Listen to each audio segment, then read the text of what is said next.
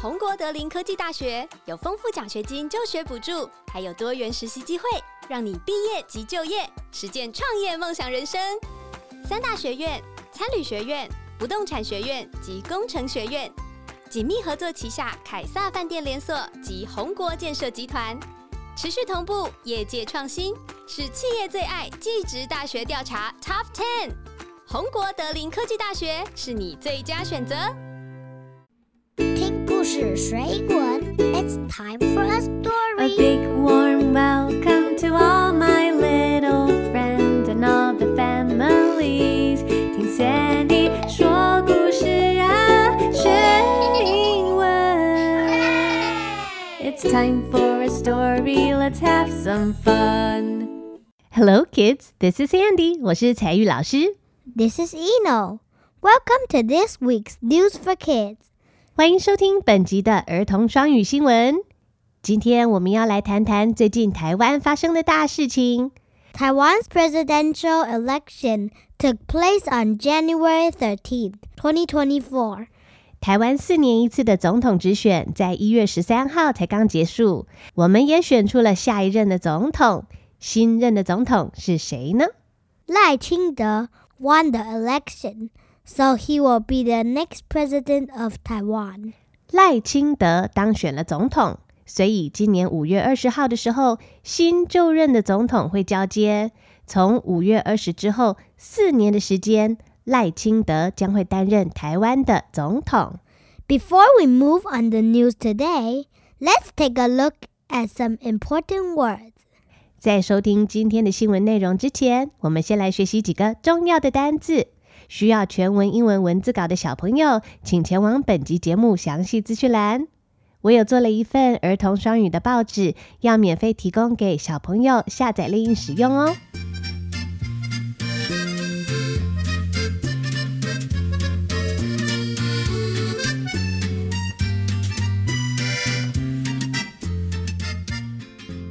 今天新闻最重要的几个单字都跟选举有关。The first word is president. 第一个字是 president，p r e s i d e n t，president 是总统。 The second word is election. 再来第二个字是 election，e l e c t i o n，election 指的就是选举。所以啊，今年的总统大选、 总统选举，我们就可以说 presidential election，presidential election。So today's kids news is about Taiwan's presidential election。在台湾，总统是由全体国民直接投票选出来的，只要年满二十岁就可以去投票。 那大家投票之后，得到最多票的那一组人就会当选哦。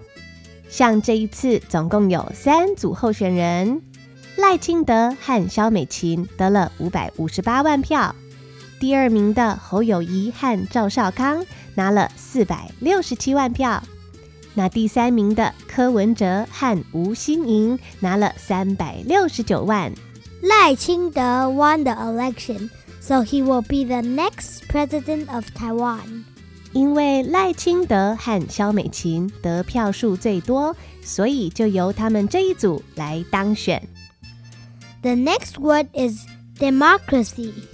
接下来我们看下一个字是 democracy，democracy，d e m o c r a c y，democracy 指的就是民主， 这是一种治理国家的方式。民主这个字对台湾人来说很重要，因为台湾就是一个民主而且自由的国家。家己的总统家己选。在民主国家，政府的权力来自于人民，所以啊，人民最大。总统不能说他自己想当总统就变成总统，必须要由人民来投票选择。人民把票投给谁，谁才能当选总统。那么，如果这位总统没有认真做，没有好好服务人民，没有好好管理国家，那么人民也有权利把这个总统换下来哦。A democracy is a way of running a country where where the powers come from the people. 民主国家的人们可以选出自己喜欢的领导者，而且呢，还可以参与制定规则，参与国家重要的决策哦。People can vote for their leaders, and people can make important decisions and rules. 一个民主国家的政府在做决定的时候，一定要按照人民的意见，按照人民希望的方向去进行。The next word is vote. 再来，这个字是 v o t e vote 就是投票的意思。投票是民主国家在运作的时候很重要的过程，无论是要选总统、选县市首长、选立法委员，或是透过公民投票对国家重要的议题表达意见，都需要有公开跟透明而且公平的投票过程哦。Can children like me vote? 在台湾要年满二十岁才能投票，所以小朋友不能投。而且呢，必须要是台湾的公民才能投票，像是美国人、日本人、韩国人或是其他国家的公民就不能在台湾投票选总统哦。So the next word is citizen. 所以接下来我们要学习的单字是 citizen，就是公民的意思 ，c i t i z e n，citizen。 What is a citizen? 公民是什么意思呢？简单的来说，就是一个国家的成员。A citizen is a person who belongs to a country. 想象一下，我们的国家像是一个大家庭，公民就是这个大家庭的一份子。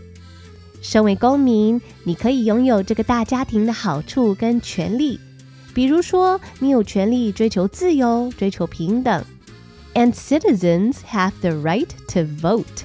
公民还有投票的权利，and the right to be protected by the laws of their country，也能够受到这个国家的法律所保护。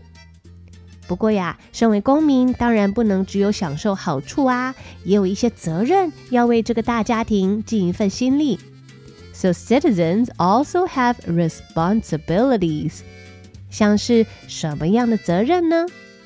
Like following the rules，像是要遵守这个国家的法律，and paying tax，还有要缴税呀、 Citizens help make the country a better place to live.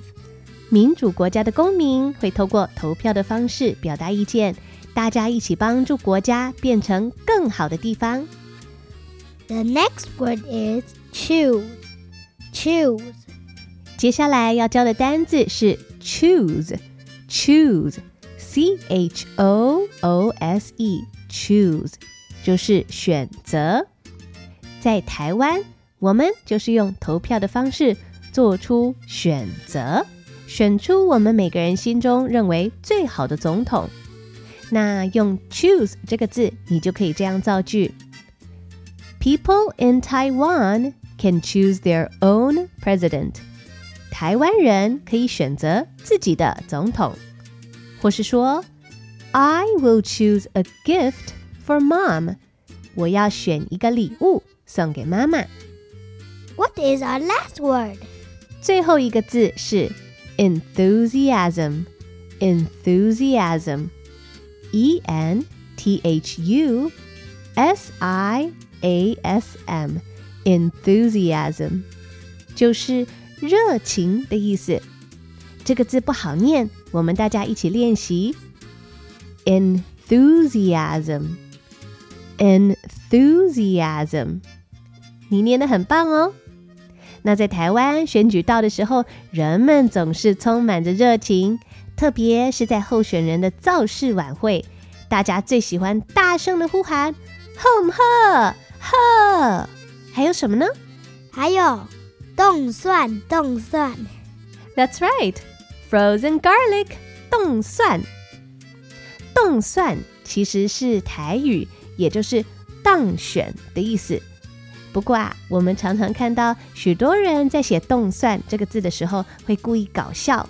那就用冷冻的“冻”还有蒜头的“蒜”这两个字来写，用中文写起来就好像是在说冷冻的蒜头。所以有一些英文的报道也会用 frozen garlic 来戏称，因为在台湾造势的场合，大声呼喊“冻蒜，冻蒜 ”，frozen garlic，算是台湾很特别的选举文化哦，也是台湾人民对选举、对民主表达极大热情的一种方式呢。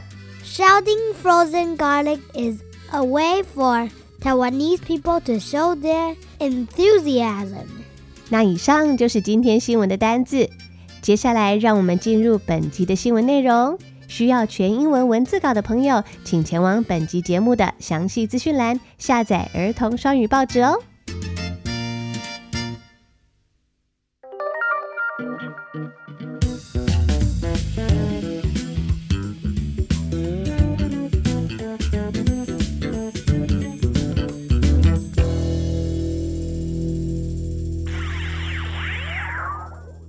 Taiwan's presidential election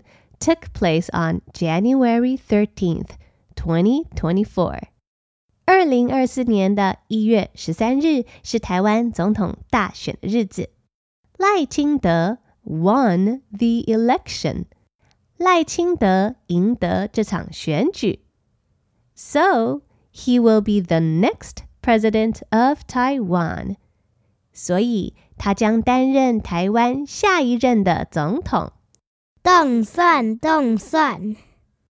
You must have heard this a lot. 冻蒜冻蒜这句话你最近一定听了不少。The phrase 冻蒜 sounds like get elected. 冻蒜听起来就是台语的当选。So get elected 指的就是被选举、选上了的意思。But 冻蒜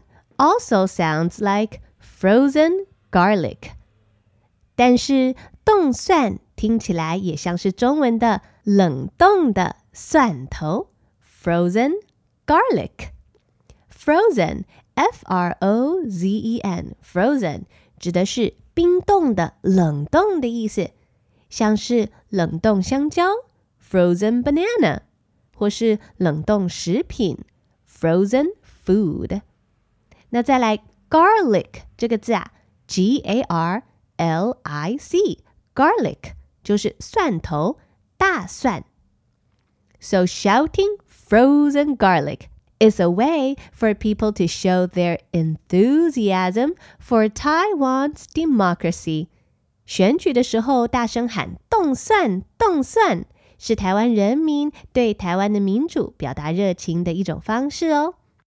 台湾每四年就会选一次总统，那今年二零二四是台湾第八次的总统直选，and this is only Taiwan's eighth time to choose a president。因为台湾人民对民主的渴望。在一九九六年，我们终于能够以直接民选的方式选出了台湾首任的民选总统李登辉。So the first president was chosen in 1996. 二十八年后的现在，今年是台湾第八次的总统大选。And this year, over 14 million people voted.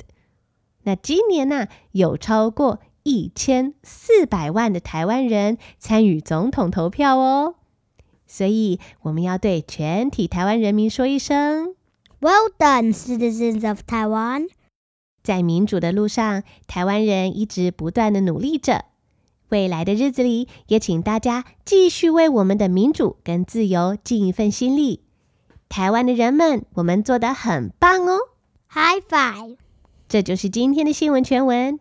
接下来，我们要用全英文的方式再听一次今天的新闻内容。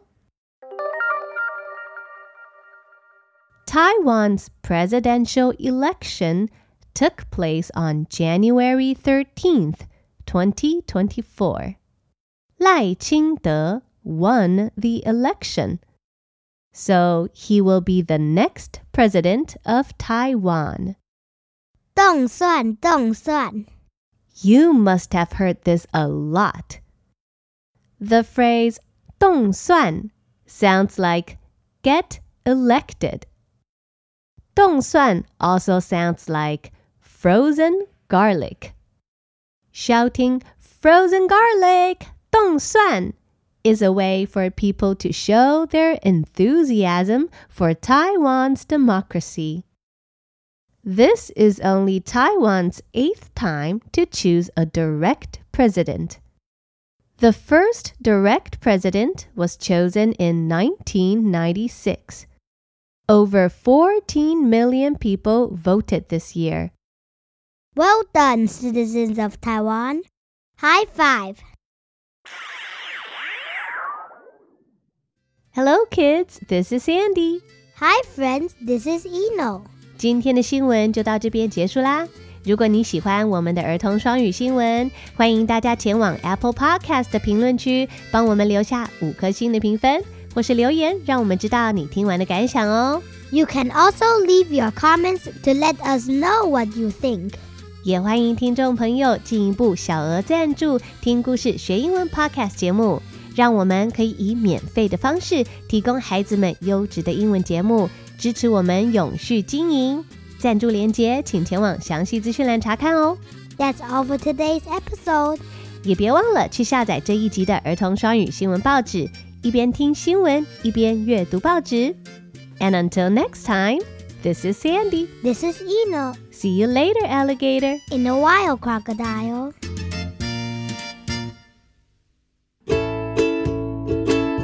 It's time to say goodbye. Baba butterfly. See you later, alligator. And a wild crocodile.